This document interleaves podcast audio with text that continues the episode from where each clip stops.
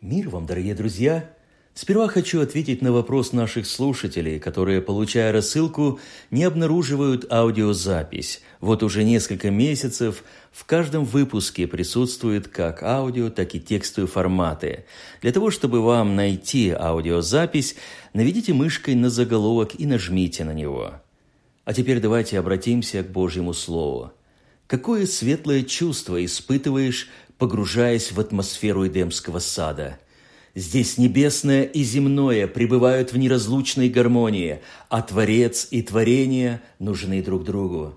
Именно здесь возникает угроза мирового разрушения. Как это произошло?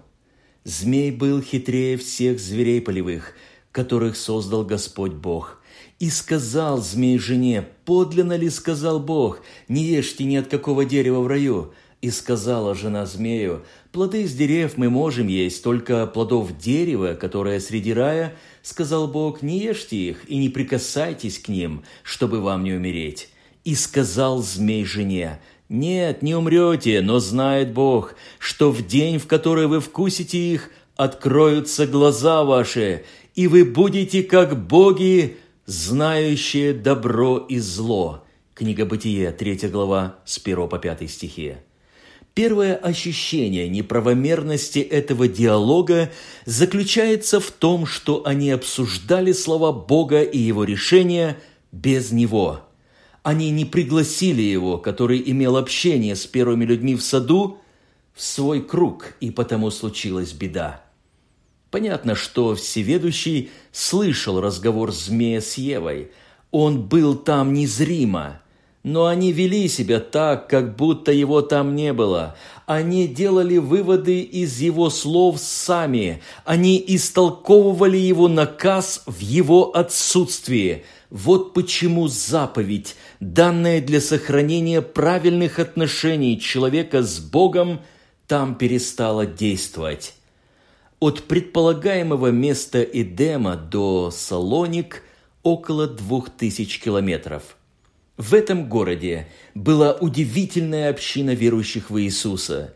Они испытали на себе действие благодати благодаря правильному восприятию Слова Божьего. Вы приняли не как Слово человеческое, но как Слово Божие, каково оно есть поистине, которое и действует в вас верующих.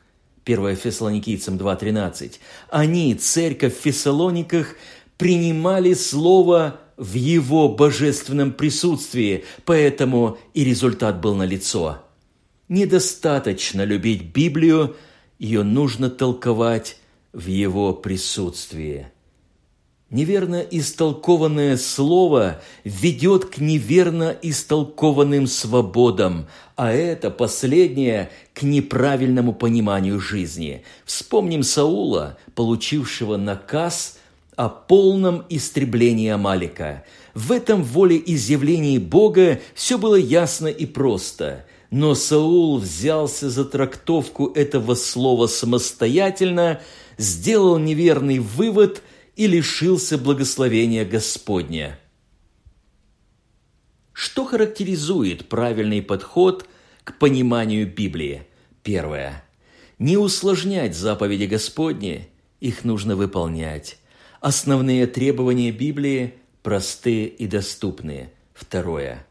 Не опускать Слово на уровень человеческий. Напротив, нам самим следует подниматься на уровень божественного откровения, ибо Ты возвеличил Слово Твое превыше всякого имени Твоего. Третье.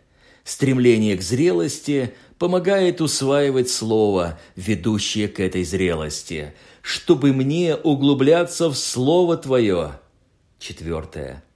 Сердце толкователя Писания должно быть добрым и чистым, как написано, которые, услышав Слово, хранят его в добром и чистом сердце. Пятое. Кротость – это мягкий характер и твердый дух. Это еще одно условие успеха. В кротости примите насаждаемое слово, могущее спасти ваши души. Когда люди, основывающие свое служение и жизнь на слове, неуступчивы, это говорит о том, что они еще не принимают слово так, как его должно принимать. Агрессивный человек не в состоянии верно толковать Писание, потому что, толкуя, не слышит автора, который кроток и смирен сердцем. Правильно принятое Слово Божие обязательно приносит божественный результат. Слава нашему Господу!